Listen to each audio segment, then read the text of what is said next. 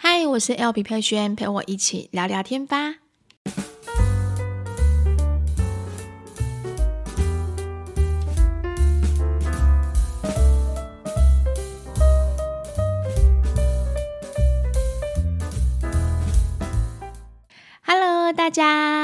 回到今天的 Podcast。我们好久没见面了，对不对？Sorry，一定要跟大家说一下，我是一个非常不负责任的 Podcaster。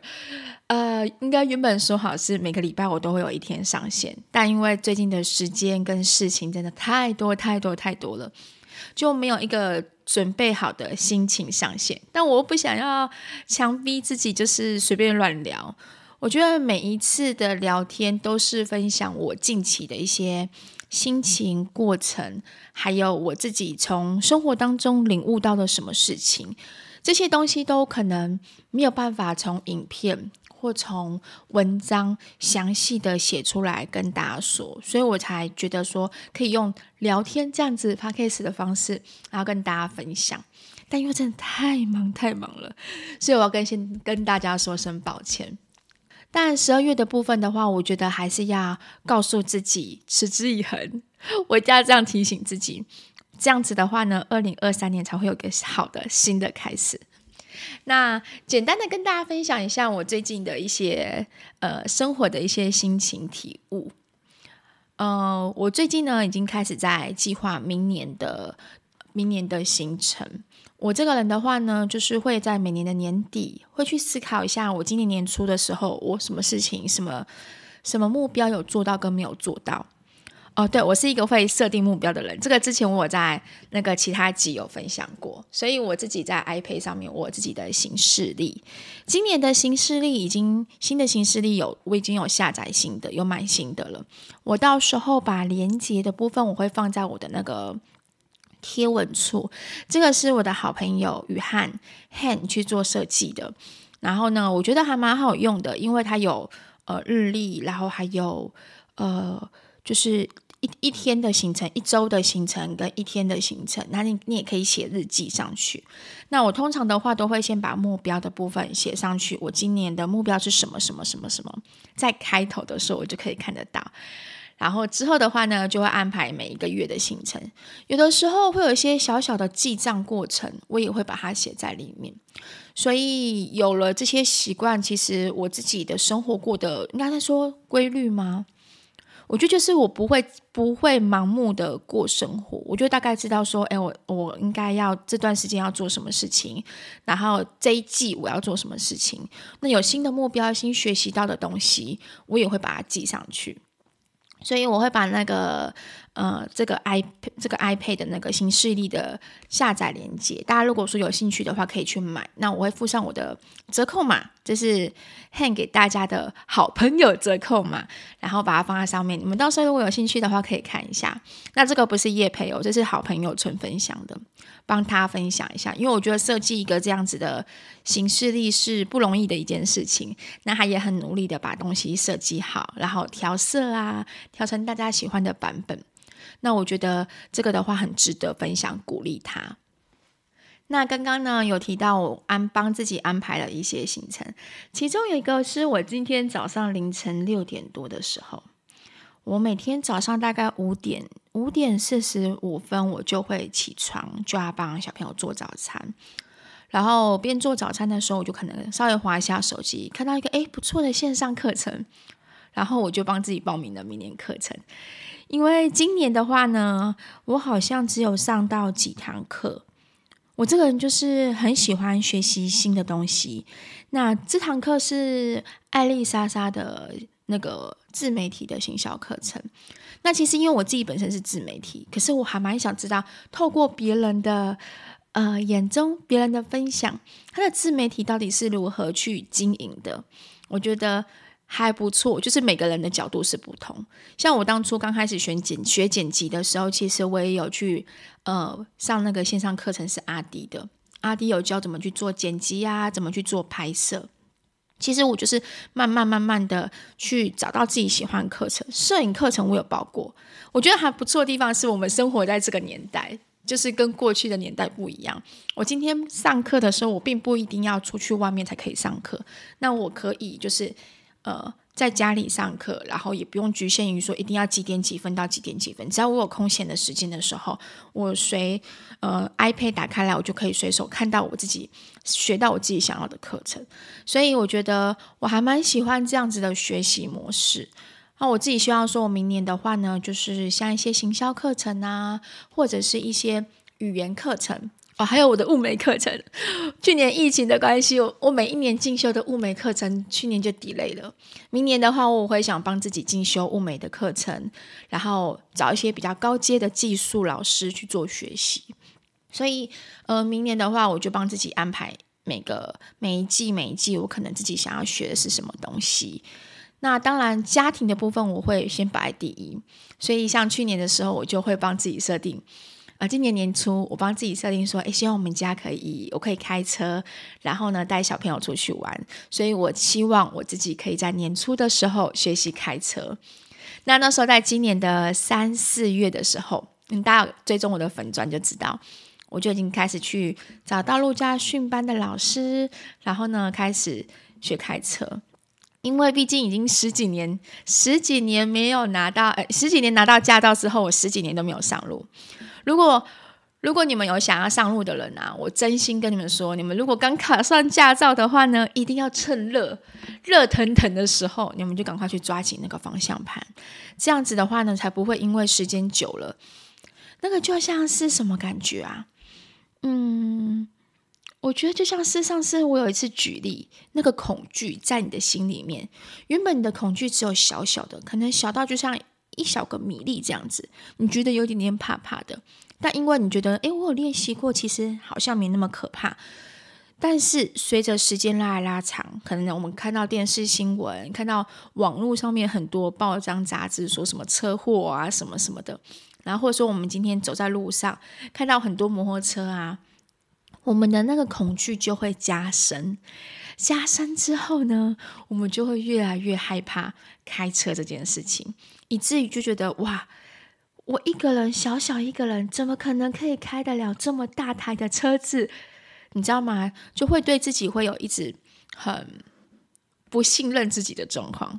然后再加上，如果你今天身边的那一位是会开车的人的话，那当然他可能请他教你开车的话，又更会是另外一种压力的存在。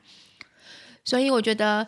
开车这件事情真的一定要勇敢的上路，握紧方向盘，几次之后，慢慢的你的那个恐惧就会消失，你的胆子就会越来越大，然后你就会觉得其实好像没有这么的可怕。学习任何东西都是这样子，一开始都会很紧张，但真的面对之后，学到了变成是自己的时候，就觉得好像其实也还好。那我现在呢是属于新手驾驶嘛？我昨天的时候发生了一件事情，这边跟大家简单分享一下。可能有看到我的呃脸脸书的线动跟 IG 的线动的人就知道，我昨天呢撞车了。哦，我先讲一下那个过程，就是我开车从地下室上来。然后我通常我们那个地下室的弯啊，其实是还蛮弯蛮陡的。它会到几个转角处处的时候呢，它那个旁边都会有柱子，所以你要非常的小心。那我通常平常我是一个，就是在地下室开车出地下室的时候，其实我都会非常非常的慢。那我们的车子里面会有个叫 AVM。AVM 的话呢，就是你在开车的时候，它会有帮你去看，当你时速低于二十以下的时候，其实你可以打开 AVM，然后它就可以帮你看你是不是在那个道路上面。所以你在转弯的时候，那个荧幕就会出现你的车子。那这样在转的时候，你就会比较放心，说你不会超线出去啊。如果靠近旁边的柱子的时候，或者说前后有人比较靠近你的时候，AVR 还会发出哔哔哔哔哔哔的声音。那我昨天呢，就一如往常的从地下室慢慢的这样开上来，开到 B one 的时候，我们地下室在 B two，车子在 B two，开到 B one 的时候呢，呃，后面刚好就来一台摩托车，可能因为我觉得应该是摩托车跟我跟得很紧，然后我有点紧张，所以到准备要出车道的时候，出去地下室的时候，我就方向盘。嗯、还没有车身还没有过一半，我方向盘就先转了，然后以至于我的后车门右边的后车门整个摩擦到墙壁走出去，它哐啷的下面哐啷的一声的时候，其实我的背脊是发凉的，你们懂那种感觉吗？第一次开车，然后呢，哦，我们这个车是家里的车，然后是新车，三宝爸的车。所以我心里第一个想法是啊，我死呀，哇真的死呀，完蛋了我。然后三宝爸其实对这台车又很宝贝，我就带着一个很害怕的心情，然后呢开出去。开出去的时候，我女儿就说：“星星就说，妈妈，可是你刚刚都开在县道上面啊，因为因为那个 AVN 的小车子，每次我在走的时候，他们都会看嘛。”你都都开在县道上面，我有看啊。然后我就说，对啊，我也有看啊。他说，而且妈妈都没有哔哔叫啊。我说，对啊，都没有哔哔叫啊。我也不知道为什么会这样子。然后一出去之后，我停在路边，下车看到的时候，上面就是一排的翠胸。然后看到那个翠胸的时候，我就赶快先立刻打电话给三宝爸，我就跟他讲说，对不起。对不起，我我刚刚坐车道的时候刮到墙壁了。他就说：“怎么会这样？怎么会刮到墙壁？你没有看 AVN 吗？”然后我就说：“有啊，我看啊。可是我不知道为什么他就这样刮刮过去，而且 AVN 都没有哔哔叫啊。”他说：“怎么可能没有？”他说：“你是不是没有看 AVN？” 然后后来我就跟他说：“有，我看。你看小孩子他们都有看啊。”他说：“你怎么会叫小孩子看？是你要看，你怎么会叫小孩子看？”因为那是他的车嘛，所以可能当下他的情绪是会比较，呃，怎么讲，就是比较心疼。他是真的很心疼的那一种。然后他骑摩托车去上班，所以他摩托车跟在我后面的时候，骑过去那一刹那，他有稍微这样眼睛瞄一下那个侧胸的位置。然后后来我下车送小朋友去上课之后，下车我就拍了照，要给我们的那个。车子的业务去看一下，然后我就打电给三爸爸，他说这不是，这不是，他说这个侧胸很明显呢，真的很明显呢。然后我就说我知道很明显，然后我就跟那个业务联络，然后我们有自己的群组，他他就跟业务说，我希望可以恢复原状。其实当下我心里真的超级超级内疚，我内疚，然后又很难过。这种感觉就像是我把他一个深爱的一个宝贝的玩具或是宝贝的东西弄坏掉一样，然后我一整个早上我就整个心情超级超级差，但我觉得我还蛮谢谢大家安慰我的，因为第一时间我分享上去的时候，其实嗯、曾经新手上路的。嗯，大家其实有过去的经验，然后每个人就传讯息跟我说，正常的啦，新手上路一定都会有擦伤，有擦伤就代表一件事情是你之后会经验越来越多，越来越好。然后呢，嗯、呃，你的开车技术就会越来越进步。然后甚至还有粉丝们跟我分享说，啊、你那还好，我第一次的时候还直接撞到那个车子头，车子的下巴，我紧张到怕被骂，然后把它踢回去。还有一个粉丝很可爱，他传讯息跟我说：“你那还好啦，小小擦伤而已。”我第一天开车出去的时候，我是直接到水沟盖里面。我老公看到的时候就傻眼了，就是那个道路产业的那种水沟盖，还是直接开进去，因为那个草草长太高了。然后我觉得大家真的超级可爱的，就是大家就是很认真的安慰我。我看完所有的留言之后，其实我心里有。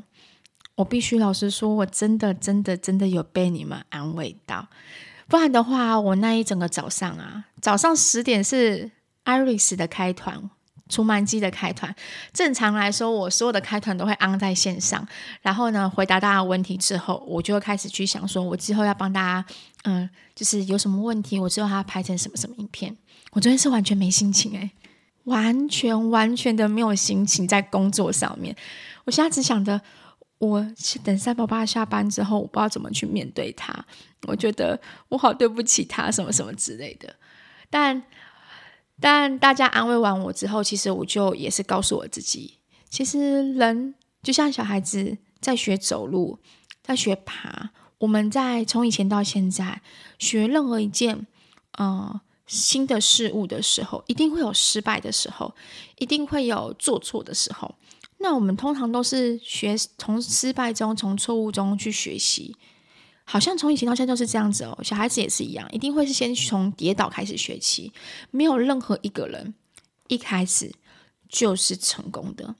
大家都是在从这些失败跟挫折、错误的过程当中去学习到、累积到经验，然后提升自己的能力。所以我大家安慰我完之后，我觉得嗯。好像有道理，我觉得我也会之后会越来越好。然后我就下去地下室之后，第二次挑战，我要把车子开到保养厂去。保养厂的话，在新庄，五股跟新庄有段距离嘛，所以我必须还要上六五高架，然后呢再下去平面道路这样子。然后我又再出一次地下室。到那个今天那呃昨天早上测胸的地方的时候，我就告诉我自己，我可以的，我可以的，我觉得可以的。然后我就慢慢的转弯过去，转弯过去的那一刹那，我就想说，对啊，就这么简单啊！我其实不要紧张，我其实不要去想太多，那我就可以再做好。好，所以我就是简单的跟大家讲一下我昨天早上发生的事情跟我的心情。那后来呢？下班三八八下班之后，然后他就呃跟我们说：“哎，我们今天去吃火锅好不好？”其实我心情还是很不好，因为我觉得你好像在乎车子比在乎我还要多。大家都跟我说人没事就好，只有你，只有你这边好像心情很不好 的样子，害我都不敢跟你讲话。对，然后就说随便啊。后来呢？我们其实夫妻，我们夫妻之间在一起久了之后，其实都有一个小小的默契在啦。因为每个人都有情绪，我知道他当下那个是他的情绪，那他的情绪过了之后，其实他自己也知道，当下他的情绪一定会影响到我自己的情绪。所以呢，他用他的方式来化解，呃，我们之间这样子就是很尴，应该是比较尴尬、很不好的这个氛围。所以他就说我们去吃吃火锅，然后吃火锅的时候有小小聊了一下这件事情，然后他就说没有啊，我就当下的时候其实我也不知道怎么办、啊，而且你也知道嘛，就是那个车子新车啊有让 K 到的时候，其实我当然心里就会想说怎么会这样子啊，然后我知道我那时候情绪会比较高一点点，但我他意思是说他其实后来过了之后他就好了。然后我就跟他讲说，我没关系，我自己也是跟你讲我自己的当下，我被你吓到的感觉，其实是跟车子侧胸那种感觉。其实我觉得侧胸我们可以再修理就好，但其实中间那时候我觉得我愧对你，对不起的那个感觉，比侧胸那个感觉还要来得大。对，后来其实就知道，我们就就讲开来了就好了。所以我觉得夫妻之间还蛮妙的地方。透过这一次开车的经验，对，因为他也是新手嘛，所以我就说那个或许他 maybe 之后也会有车修的经验，我绝对会好好的呃跟他沟通说，你看吧，就是这种感觉，我会觉得很对不起，但是没关系，我们有过去我有我的经验，所以我不会用同样的情绪在在我们之间这样子。好，很有趣的一个。一个经历跟大家分享，但我觉得我还蛮开心的一件事情，因为近期我限动或者是 IG 的短小短片啊，其实我都有分享一些我开车的过程，那有让很多很多的妈妈们，就是还有很多的呃刚当初有拿到驾照但是不敢上路的人，不管是爸爸还是妈妈，因为可能看了我的影片，然后看了我。有那个动力去学习的时候，他们也跟着报名了家训班，然后跟着一起学习。我觉得这种感觉真的超级超级棒。我觉得我怎么想我怎么形容那种感觉，就是我觉得能够做到一件事情，是带动大家，然后跟大家一起去克服恐惧，然后呢，让自己踏出勇敢踏出的那一步，这种感觉是非常好的。我从来没有想过说我自己会有这样的影响力，但嗯、你们给我的回馈就是，他们每次去上完课，粉丝们去上完课之后，然后都会传讯息跟我说今天学了什么，今天上了高速公路了，然后呢，今天陪老公一起去练车，我老公也因为你的影片，然后呃勇敢的踏出去，我就觉得天哪，你们真的很棒，你们真的很棒，因为能够帮助到自己，能够帮助到就是克服恐惧的，其实除了我以你们一点点的影响力之外，最大决定的人其实是你们自己。所以你们回想一下，在二零二二年这一年，你们做了一件超级超级棒的勇敢的事情，就是你们克服自己的恐惧，你们敢上路了。那我相信二零二三年之后，当学会开车的你们，就跟我们家一样，我们会开始想要、呃，去更多不一样的地方。我们下礼拜要去宜兰露营，然后呢，哦、呃，之后的话呢，十二月底。我们会去六福庄跨年，那明年的时候呢，我们也会去呃其他小木屋露营。我觉得露营，上次跟那个姨妈还有小雨跟豆豆妈咪他们一起去露营之后，我就觉得露营是一件还蛮不错的事情。但我先说啦，露营这露露营的话，我们家可能还没有办法去买到帐篷，因为买帐篷搭帐篷这些动作。就是这些东西是必须真的热爱它，到他以后可能会常常这样旅行的人，我觉得比较实用。那这些开销其实也都算，就是帐篷啊，还有什么什么配备，开销其实都算蛮大的。所以我跟三宝爸考量之后，我们两个还是比较想要是类似像露营车或租借帐篷，或是小木屋露营。我比较享受的是中间的那个氛围。可以跟大家、跟家里面的人，然后可以聚在一个不同的地方，然后享受大自然。我觉得这种感觉是还蛮好的。所以明年的话，我也可能会多带小朋友去露营，然后多带孩子们到处去走走，这样子。好，那不知道大家新的一年二零二三年你们会有什么计划呢？还是说在十二月份的时候呢，你们还有什么事情还没有做，想要继续趁着年底的最后一个月，好好的把它完成？那不管说今天你们的计划是什么，还是呃，非常的建议大家可以把这个计划全部都呃写下来，这样子。好，那下一集 Podcast 的话呢，想要跟大家分享一下关于。嗯，买保险这件事情，因为之前的时候我在上礼拜吧，上礼拜的时间对，那我有去帮我的房子，因为房子的关系，然后呢，我把我自己的定期寿险拉高了。那很多人就问我说，为什么今天拉高定期寿险？为什么？就是你会想要做这个动作？那我就发现还蛮多人不知道的，怎么会？我以为现在大家都已经知道了。